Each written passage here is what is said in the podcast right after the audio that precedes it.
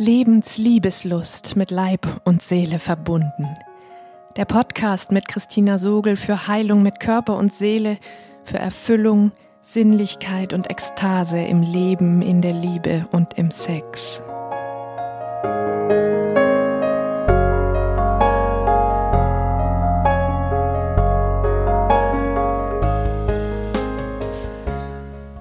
Hallo, du atmendes Wesen. In dieser Podcast-Folge geht es um das Thema Abhängigkeit, die es dir in der Liebe und im Sex so richtig schwer machen kann und eine Heldenrolle in deinen Problemen spielt. Ob du es merkst oder nicht, Abhängigkeit ist die Antwort auf die meisten der Fragen, die dich umtreiben. Du lernst in dieser Folge, warum das ein fast flächendeckendes Problem und so schwer zu überwinden ist, was für Gesichter die Abhängigkeit haben kann und wie du den Weg herausfindest. Wie immer profitierst du am meisten, wenn du dir zum Hören einen gemütlichen und ungestörten Platz suchst, die Augen schließt, tief durch den leicht geöffneten Mund atmest und auf die Resonanz meiner Worte in deinem Körper lauscht. Seit ein paar Jahren haben Rainer und ich einen Running Gag. Da gab es nämlich mal eine echt schräge Situation. Wir sind mit dem Auto unterwegs nach Hause, sind beide still und in Gedanken versunken. Und als wir an einem Laden vorbeifahren, fragt Rainer mich aus dem Nichts heraus, möchtest du Nüsse kaufen? Ich völlig verwirrt und verdattert, äh, nein, wie kommt er denn auf die Idee? Hatte ich irgendwas gesagt? Kann er Gedanken lesen? Ich war aber ganz woanders gewesen mit meinen Gedanken und so ziemlich nichts liegt mir gerade ferner als Nüsse zu kaufen. Ich will nach Hause. Erst nach einer Weile Rätselraten dämmert es mir und ich frage, kann es sein, dass du gerne Nüsse gekauft hättest? Jep, das war's gewesen. Aber dazu kam es gar nicht mehr, weil ich ja nicht gewollt hatte. Merkst du was? Kriegst du eine Idee davon, wie viel Sprengstoff in solchen Szenen enthalten ist, wenn es nicht möglich ist, sie zu erkennen, darüber zu sprechen und einen Ausweg zu finden? Tatsächlich trifft mich immer mal wieder Reiners Wut, meistens für mich völlig unerwartet, weil ich ja von seinen inneren Prozessen gar nichts mitkriege, wenn mir vermeintlich seine Bedürfnisse egal sind. Sind sie nicht. Aber es ärgert mich, wenn ich merke, dass ich keine Chance hatte, weil ich gar nichts davon erfahren habe. Vielleicht hast du gemerkt, wie viel Hirnschmalz nötig war, um Reiners inneres Geschehen zu erahnen, und wie leicht es misslungen wäre, wenn ich nach kurzem überraschtem Kopfschütteln einfach wieder zu meinen Gedanken von vorher zurückgekehrt wäre. Zum Glück habe ich irgendwie gespürt, dass da etwas Wichtiges passierte.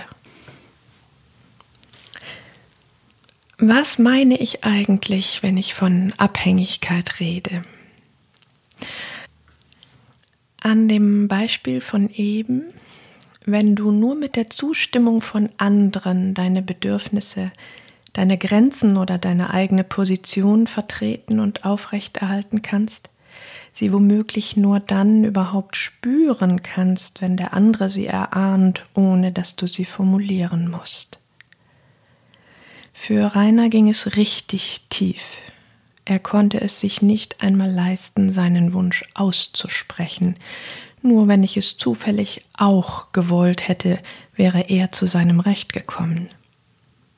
Ganz ehrlich, so fehlt dir der Anker im Leben und du bist wie ein Fähnchen im Wind, eine Nussschale im Meer. Als Kind warst du absolut komplett abhängig so sehr wie später nie wieder. Es gibt dieses sehr weise Kinderbuch von Astrid Lindgren, Lotta zieht um. Das macht es sehr deutlich. Lotta ist drei oder vier und ärgert sich über ihre Eltern. Darum packt sie in ihren kleinen Koffer alles, was sie braucht und beschließt umzuziehen. Irgendwo anders hin, wo es besser ist. Selbstbewusst verlässt sie das Haus, geht durch die Gartentür und den Gehweg entlang. Noch vor der nächsten Straßenecke werden ihre Schritte langsamer und zaghafter. Wo soll sie denn hin? Die Vorstellung, allein im Wald zu schlafen, macht ihr zu viel Angst, und so kehrt sie wohl oder übel wieder zurück. Ausweglos.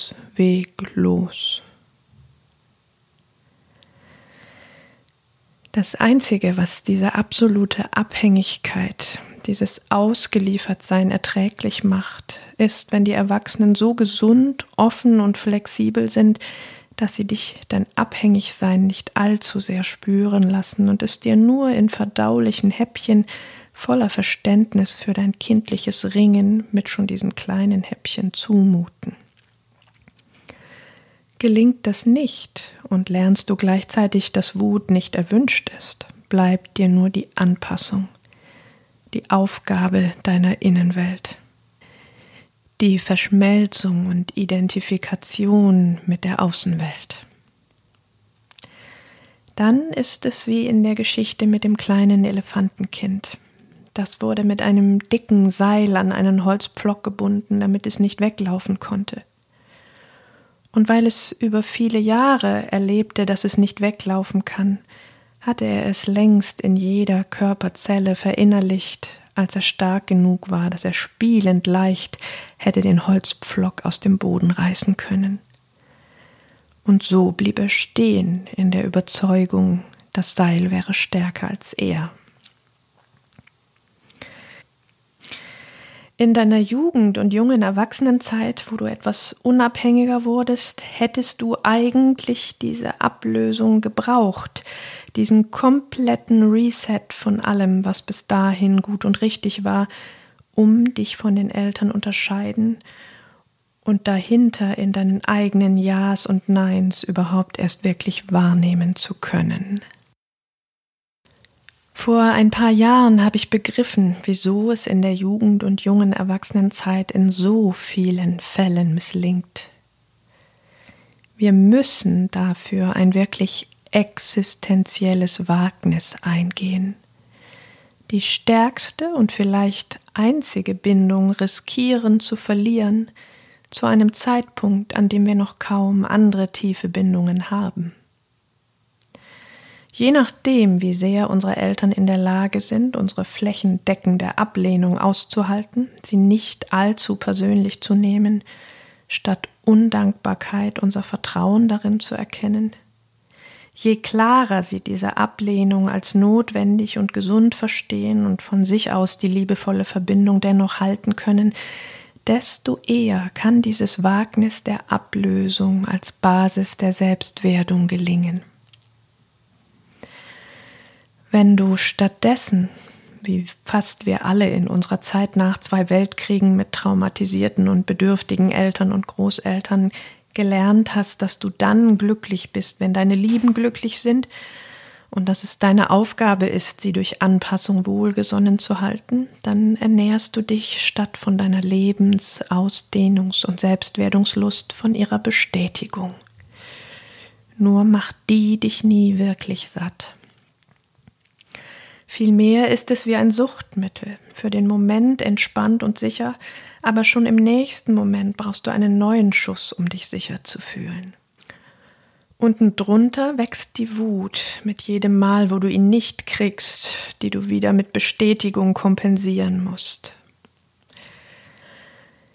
Kannst du die Wut nicht äußern, weil sie diese fragile Sicherheit und die Bestätigung gefährdet, wird diffuser Frust daraus, dessen Verbindung zur Ursache nach und nach verloren geht.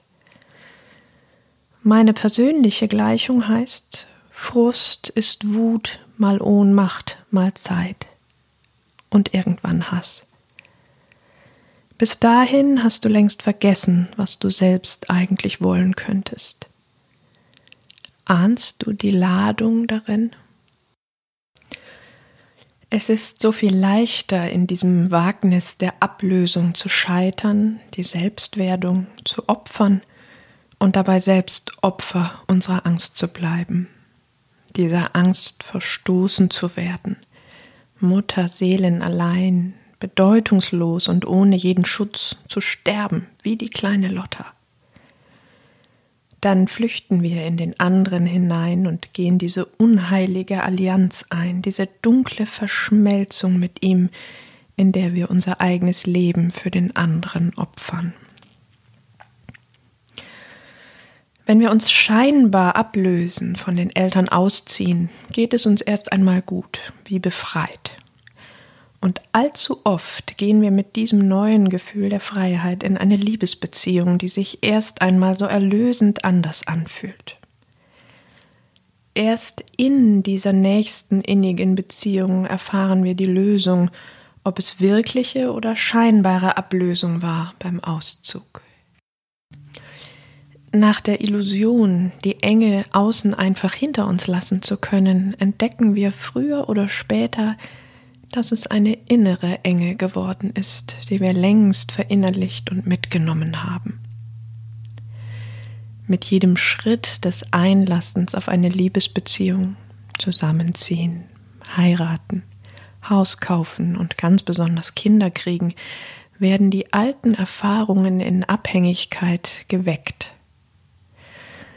dann wird die Liebste, der Liebste in unserem Erleben schleichend zu Mutter oder Vater. Erst recht, wenn Kinder ihn oder sie real dazu machen. Dann fangen wir an, die altvertrauten Kämpfe zu kämpfen und wir wundern uns, wieso er oder sie so anders war zu Beginn. Dieser Prozess ist quasi unvermeidlich und stellt die Weichen in Richtung Zukunft ob die Beziehung richtig gut wird, früher oder später auseinandergeht oder zerstörerisch im Desaster endet, wenn zum Beispiel ein Partner sterben muss, weil niemand mehr den Ausstieg schafft. An dieser Stelle kann dann entweder mit Verspätung innere Ablösung miteinander gelingen, oder wir drehen immer wieder dieselbe Schleife, die schon Sigmund Freud als Wiederholungszwang benannt hat. Weißt du, mir ist das wichtig, dass du das wirklich verstehst, dass es kein dummer Zufall ist oder du den Fehler machst, dir immer wieder Partner zu suchen, die halt falsch sind und erst später ihr wahres Gesicht zeigen oder sich so sehr verändern. Es ist ein Gesetz des Lebens, dass wir da, wo wir wirklich lieben und uns einlassen, den Schatten der Vergangenheit begegnen. Gerade weil wir jemanden noch einmal so wichtig werden lassen, dass es uns zutiefst betrifft und etwas ausmacht, wie er denkt, fühlt und handelt. Auch wenn du alle ungesunde Abhängigkeit überwunden hast und frei bist, bleibt dennoch lebenslang das Angewiesensein auf andere Menschen in dem, wie es dir geht und was du für Möglichkeiten hast. Einfach weil wir Menschen und Bindungswesen sind. Es hat eine Wirkung auf unser Befinden, was andere Menschen tun. Das gilt selbst dann, wenn du dich innerlich komplett von anderen Menschen losgesagt hast. Denn warum sonst würdest du freiwillig auf tiefe Verbindung und Wärme, Resonanz und Unterstützung verzichten? Wer du wirklich bist, deine wirklichen Ja's und Neins, kannst du erst nach der Ablösung aus Abhängigkeit überhaupt herausfinden. Deshalb ist es quasi für einen guten Zweck, wenn Jugendliche ein paar Jahre lang alles und jedes, was von den Eltern kommt, in Grund und Boden treten, quasi nur der Startschuss für ihre Identitätsfindung. Wenn du immer noch Sätze im Kopf und Stress in den Zellen hast, was besser und was schlechter wäre in den Augen anderer, dann kannst du gar nicht unbefangen ausprobieren und spüren, was dir wie gut entspricht, weil manche Dinge dir viel zu viel Angst machen. Dann brauchst du Begründungen für deine Wünsche und Grenzen, die es nicht immer gibt. Und du brauchst es, dass ich diese Begründungen verstehe und anerkenne, um den Wunsch oder die Grenze aufrechterhalten zu können. Das fühlt sich an, als wärest du noch ganz genauso absolut abhängig davon, ob dein Partner, deine Partnerin bleibt oder geht. Wie die kleine Lotta, die jenseits des Gartenzauns sterben muss. Als meine Söhne klein waren, gab es öfter die folgende Szene. Mein erster Sohn ist sechs Jahre älter als der zweite. Wenn sein kleiner Bruder etwas nicht wollte, fragte der Große ihn immer wieder, warum willst du es denn nicht? Um dann die Erklärung nicht gelten zu lassen. Als hätte sein Bruder dann kein Recht auf diese Grenze. Der Kleine wurde immer wütender und verzweifelter dabei, bis ich reagierte und klärte, dass eine Grenze keine Begründung brauche. Tatsächlich brauchst du mein Verständnis nicht, um deine Grenze haben zu können. Ich darf nur nicht daran vorbeikommen. Dafür musst du sie aufrechterhalten. Du. Es scheint paradox, ist aber zutiefst wahr. Wir müssen eine Trennung, eine Grenze, ein Nein denken können, um wirklich aus vollem Herzen Ja sagen und ankommen zu können. Sonst ist jedes Ja nur ein halbherziges, das sich kein Nein erlauben kann. In dem Moment, wo du denkst, Trennung? Auf keinen Fall, das ist das Letzte, ich werde alles tun, damit das nicht zustande kommt. In dem Moment bist du unfrei. Alle Facetten von Ambivalenz oder Bindungsangst fußen letztlich auf dieser Angst vor Abhängigkeit. In der Bindung verschluckt zu werden, keinen Platz zu haben, ohnmächtig ausgeliefert zu sein, nur funktionieren zu müssen. Ist das ein Thema für dich, pendelst du mitunter ein Leben lang zwischen der Sehnsucht nach Nähe oder Bindung und der Angst davor hin und her.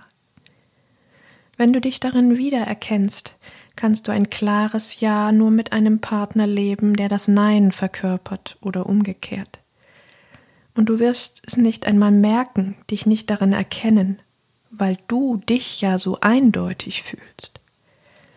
Dann macht ihr quasi einen Deal. Jedem von euch bleibt sein innerer Konflikt erspart, wenn ihr ihn zwischen euch aufteilt, damit ihr euch eindeutig erleben könnt, ruhig auch mit wechselnden Rollen. Ihr wundert euch dann halt nur, warum es nie zusammenfindet.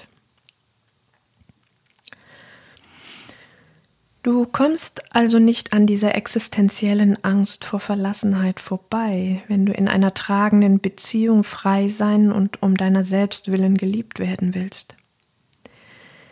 Diese Angst ist nur so groß, weil du diese Verlassenheit als Kind schon kennengelernt hast. Als du beim besten Willen keine Worte hattest und niemanden um dich herum, der dich trotzdem erkannte. Verkauf es dir also ab heute nicht mehr als bedingungslose Liebe, wenn du zu allem Ja sagst, selbst wenn du ein Nein in dir hast. Auch wenn unsere Kultur dich das genau so gelehrt hat. Erst wenn du es oft genug überlebt hast, dass du deine eigene Position einnimmst und der andere, selbst wenn er nicht begeistert davon ist, bei dir bleibt und nach einer Weile nicht weniger zugewandt ist, entkoppelt sich der frühere existenzielle Konflikt von der Gegenwart und wird zur Vergangenheit. Das ist auch der Moment, wo Vergebung von selbst stattfindet, ohne dass du sie dir verordnen musst. Das Gute, wenn du die früheste Chance in der Jugend verpasst hast, du hast heute höchstwahrscheinlich andere langjährige und wirklich gute Freunde, es ist also längst nicht mehr so gefährlich wie damals. Wohl kann es sein, dass die Beziehungen, die du hast, nach dem alten Muster sind und du dich unterworfen hast, um geliebt zu werden. Sind es aber einige, dann steht zumindest eine gewisse Chance im Raum, dass der eine oder andere deine Veränderung mitgehen kann und trotzdem bleibt. Möglicherweise nicht, dann bleibt dir diese Einsamkeit nicht erspart. Diese im Prinzip kindliche Bedürftigkeit ist besonders dann, wenn du sie nicht erkennst und stattdessen mit normalen Bedürfnissen verwechselst, ein hochgiftiger und zerstörerischer Sprengsatz in jeder Beziehung, weil sie erst Wut, und mit der Zeit destruktiven Hass immer wieder nährt, wenn dein Partner dir deine Wünsche nicht am besten unausgesprochen erfüllt. Hass einfach nur wegen der Abhängigkeit. Eine Szene mit Rainer habe ich noch sehr in Erinnerung. Wir wollten später am Nachmittag mit den öffentlichen Verkehrsmitteln zu einem festen Termin fahren. Die Bahn war abgesprochen. Wir hatten uns vorher noch ein bisschen ausgeruht. Ich sage irgendwann, ich stehe schon mal auf. Kurz bevor wir hätten aufbrechen müssen, taucht Rainer auf, noch völlig unvorbereitet und ist völlig von den Socken, als er mich kurz vor dem Aufbruch sieht. In einem Sprint richtet er sich und wir kommen noch halbwegs pünktlich los. Als wir in der Bahn sitzen, bricht es aus ihm heraus. Wieso hast du mir nicht früher Bescheid gesagt? Du hast mich voll auflaufen lassen. Er ist stinkwütend. Dabei hat er gewusst, wann unsere Bahn fährt und weiß es viel besser als ich, wie viel Zeit er zum Fertigmachen braucht. In meinem sexuellen Forschen mit Rainer entdeckten wir irgendwann, dass auch unsere körperliche Liebe von kindlicher Bedürftigkeit, von Abhängigkeit durchzogen war. Wenn zum Beispiel mittendrin seine Erektion verschwand, weil er innerlich in Not gekommen war, das aber nicht zugeben wollte, dann bat er mich meistens, ihn halt wieder kräftig zu stimulieren. Dann würde es schon wieder gehen. Ich habe dagegen einen tiefen Widerwillen, weil es sich so manipulativ anfühlt, als wäre es nicht genau so okay ohne Erektion. Ich wusste aber, dass Rainer mit sich und mir zu kämpfen hätte, wenn ich es nicht machte. Eine andere Situation, wenn ich im Bett zeigte, dass etwas von dem, was Rainer getan hatte, nicht gut für mich gewesen war, hatte er längere Zeit zum Teil heftige Selbstwerteinbrüche. Wieder etwas falsch gemacht. Nie kann ich es richtig machen. Daraus konnte ich ihn retten, indem ich ihn einfach in dieser Situation hartnäckig zum Sex einlud. Dann war alles wieder gut. Erst irgendwann merkte ich, dass ich eigentlich in den Momenten, wo er so klein geworden war, gar kein erwachsenes sexuelles Begehren mehr empfand, sondern eher Mitgefühl und so eine Art mütterliche Liebe. Hätten wir es weiter so gemacht mit dem Retten, dann hätte ich irgendwann immer weniger Lust auf Sex gehabt, der sich dann mehr wie Sex mit einem Kind als mit einem erwachsenen Mann anfühlt. Und Reiners Bedürftigkeit, getarnt hinter Begehren, wäre immer größer und fordernder geworden. Gib du mir das Gefühl, erwünscht, geliebt und okay zu sein. Allein in mir finde ich es nämlich nicht. Wenn es aber genau so ist, dass du mich brauchst, um dich in Ordnung zu fühlen, dann fühlst du dich im Kern nicht in Ordnung und einfach falsch. So wie es unsere Kultur und höchstwahrscheinlich auch deine Eltern dir beigebracht haben zwischen den Worten dann trägst du in dir dieses Wertlosigkeits- und Schuldgefühl, das genau den gesunden Impuls verhindert. Zu protestieren, wenn etwas für dich nicht passt. Du bist ja falsch. Wie kannst du da noch etwas beanspruchen, wenn der Partner schon trotz allem noch bei dir ist? Lausch mal in deinen Körper. Was klingt bis hierher in dir nach? Wie fühlt es sich an, so falsch zu sein, dass nur das Aushalten bleibt und schuldbehaftet, sobald du mehr willst? Wo ist etwas lebendig in deinem Körper und wo vielleicht auch nicht? Gib dem ruhig ein bisschen Zeit, halte vielleicht sogar den Podcast an und erlaub dir alles zu spüren und wahrzunehmen, sogar das Nicht-Spüren.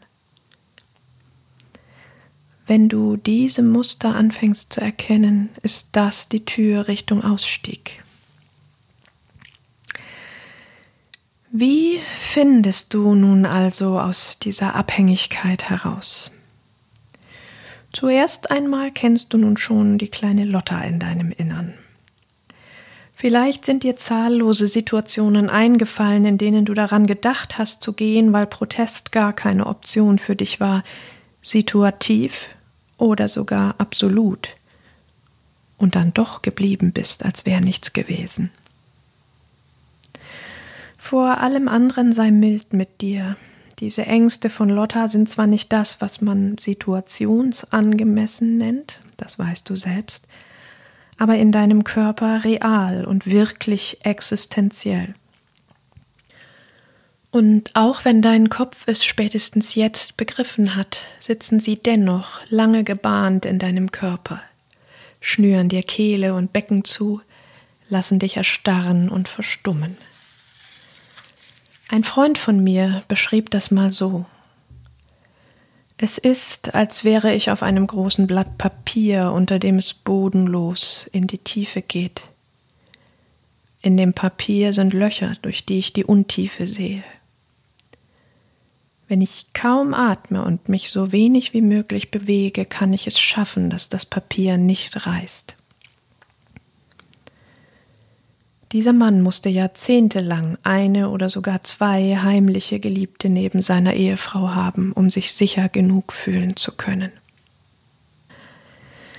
Rate, was du brauchst, um von Scham und Schuldgefühl in den gesunden Protest zu finden, in dieses An mir kommst du nicht vorbei. Deine Wut. Unabdingbar. Körperlich nicht wie sonst so oft im Kopf. Scheiße, warum kann er oder sie es nicht endlich einfach machen? Ich habe es schon tausendmal gesagt. Wenn du also wütend bist, den Mund nicht aufkriegst und an der Schwelle zum Funktionieren stehst, dann passe den Moment ab, bevor du erstarrst. Wenn du in den Abgrund rutscht, gibt es kein Zurück mehr. Und mach es diesmal anders. Zweifle keine Sekunde daran, ob diese Wut berechtigt ist. Grundlos wäre sie jetzt nicht da. Dafür ist es völlig wurscht, ob du projizierst oder nicht. Die Wut ist jetzt real, eine Tatsache in deinem Körper, auch wenn du gelernt hast, sie zu unterdrücken. Steh auf, geh in ein ruhiges Zimmer, schließ die Augen und atme durch den offenen Mund. Und dann schüttel dich. Schüttel dich so lange und so wild wie möglich, mit oder ohne Musik, bis die Wut aus deinem Kopf immer mehr in deinen Körper sinkt und dort zu einer wunderschönen, vibrierenden und leuchtenden Kraft wird, die nicht mehr darüber nachdenkt, ob sie berechtigt ist, weil es unfraglich gut ist, dass sie da ist. Wenn es gerade jetzt nicht geht, dann mach dir ein Fähnchen an die Situation, merk sie dir und hol es nach, sobald du die Möglichkeit hast. Hol dir die Situation im Kopf einfach zurück. Und wenn es nicht so leicht ist, dann tu einfach erstmal so, als wärest du wütend. Dein Körper erinnert sich dann schon. Weit weg ist es definitiv nicht. Wahrscheinlich ist es eh ein Klassiker. Höchstens kann es sein, dass dich ein Schwächeanfall überkommt, dein lebenslanger Reflex aus Angst und Schuldgefühl. Dann mach einfach kurz weniger, aber hör bitte nicht auf. Ich verspreche dir, wenn du das zehn oder zwanzig Mal konsequent gemacht hast, dann wird in irgendeiner ähnlichen Situation plötzlich dein bisher verstummter Mund aufgehen und du protestierst. Back again. Dann geht es aber weiter. Dann kommst du mit der Tatsache in Kontakt, dass Abhängigkeit nicht nur Leid bedeutet, sondern auch viele Vorteile hat. Solange du mitspielst und nicht widersprichst, wäscht Mami die Wäsche und steckt dir hier und da was zu, sie hat dich lieb und du kannst alles mit ihr besprechen. Und wenn du es dann so machst wie sie, dann kannst du sicher sein, dass es richtig ist, zumindest in ihren Augen. Vielleicht kommst du jetzt, wo du Protest wagst, in Kontakt mit Zweifeln, Angst und Einsamkeit, die sehr schmerzhaft und unerträglich sein können. Du hast es ja nicht umsonst gemacht, diese lebenslange Anpassung auf deine Kosten. Vielleicht sind es auch Gefühle der Wertlosigkeit oder sogar Bedeutungslosigkeit. Sie wären aber sowieso da, ob du sie bewusst spürst oder vermeidest. Jetzt spürst du sie halt. Diese Angst und Einsamkeit sind die von Lotta an der Straßenecke bei der Vorstellung, wo sie schlafen soll. Wenn du das erkennst, geht es nur noch darum, wie du diese Gefühle lebendig überleben kannst, ohne umkehren zu müssen. Auch hier als erste Hilfemaßnahmen tief atmen, vielleicht mit meiner Audiokörperreise, die du kostenlos bekommst, wenn du meinen Newsletter bestellst, und schütteln. Wenn du es wirklich wissen willst und mutig bist, kannst du noch weitergehen und deinen Partner, deine Partnerin einladen, mit dir zusammen auf Forschungsreise zu gehen. Er oder sie könnte dich damit riesig unterstützen und hätte selbst zumindest eine spannende neue Erfahrung, vielleicht sogar noch viel mehr davon. Es geht um dieses An mir kommst du nicht vorbei.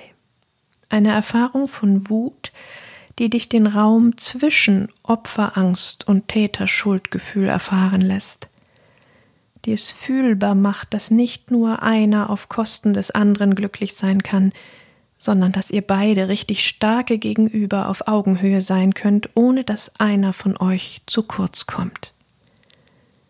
Vielleicht habt ihr sogar Freude daran, einander groß zu erleben. Ihr stellt euch mit etwa einem anderthalb Metern Abstand einander gegenüber, schließt erst einmal die Augen und atmet tief durch den offenen Mund ein und aus, so dass ihr euren Atem hört. Atmet so gierig und tief ein, als wolltet ihr all das zu euch zurückholen, was ihr in eurem Leben gegen euren Willen von euch hergegeben habt. Und dann schüttelt ihr euch eine Weile mit geschlossenen Augen und kommt auf diese Weise bei euch selbst an.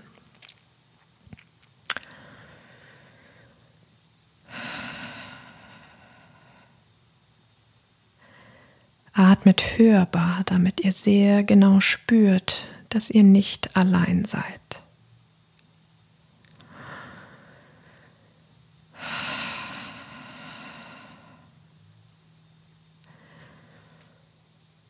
Von dort aus könnt ihr euch nun begegnen. Öffnet entspannt die Augen, schaut einander an, stellt euch in Schrittstellung und streckt die Hände aus, bis ihr die des anderen greifen könnt. Ihr bleibt im Augenkontakt mit entspannten Augenmuskeln, ausdruckslos und ohne zu lächeln und mutet einander bewusst zu in dem, was auch immer dein Partner in deinem Blick, du in seinem siehst. Nehmt es in Kauf. Und dann fangt ihr langsam an, eure Kraft häppchenweise hochzufahren. Es geht gerade nicht darum, den anderen auf die Matte zu legen. Das würde das Schuldgefühl und damit das Zurückzucken in Gang setzen. Diesmal haltet ihr diesem An mir kommst du nicht mehr vorbei stand. Ihr verteidigt euren Platz. Atmet gut weiter dabei mit entspanntem Kiefer in diese kraftvolle Begegnung und in den Herzraum hinein und lasst auch die Schultergelenke locker. Forscht in euren Augen und lauscht innerlich, wie es sich anfühlt mit jedem Millimeter mehr auch wenn die Augen des Partners, der Partnerin anfangen zu flackern und das uralte Gefühl aufkommt, zu viel zu sein. Hört nicht zu früh auf, schenkt euch die Erfahrung mit und füreinander für einen guten Zweck, Spannung und Anstrengung auszuhalten, die etwas ganz anderes ist, als chronisches Leiden stoisch hinzunehmen. Lauscht in eure Körper, wann es sich rund anfühlt. Unterbrecht hier ruhig und nehmt eure Zeit, die ihr braucht. Und erst dann lasst eure Füße näher kommen und bleibt noch mit den Händen in Verbindung, damit eure Körper eine andere Erfahrung als die bekannte machen, das Kraftvollsein Verbindung zerstört. Und während ihr noch mit den Händen im Kontakt seid, lauscht jeder in seinen eigenen Körper, wie der und die Verbindung zwischen euch sich jetzt anfühlt. Dann findet einen stimmigen Ausstieg aus dem Körperkontakt und schaut, was sich jetzt richtig anfühlt. Ob jeder seiner Wege geht, ob ihr euch mit Worten darüber austauscht, was jeder erlebt hat dabei oder ob die Energie euch unmittelbar in eine sexuelle Begegnung führen möchte. Möglicherweise liegt es nach dieser so unmittelbaren, aufgeladenen und intimen Begegnung sehr nah.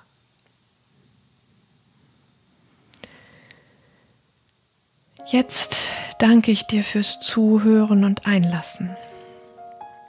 In dieser Podcast-Folge hast du gelernt, warum Abhängigkeit ein fast flächendeckendes Problem und so schwer zu überwinden ist, was für Gesichter die Abhängigkeit haben kann und wie du den Weg herausfinden kannst. Wenn dir die Folge gefallen hat, kommentiere sie gern auf meiner Webseite, gib mir eine Bewertung bei iTunes und wenn du entdeckt hast, dass Abhängigkeit ein Thema für dich ist, melde dich für meinen Online-Kurs Eintauchen ins Meer der Ekstase an der demnächst als Pilotprojekt startet. Wut und Abhängigkeit lösen sind zwei der fünf Module in diesem Kurs. Und nun lass uns mutig sein, Lebensliebeslust entfachen und ekstatisch werden.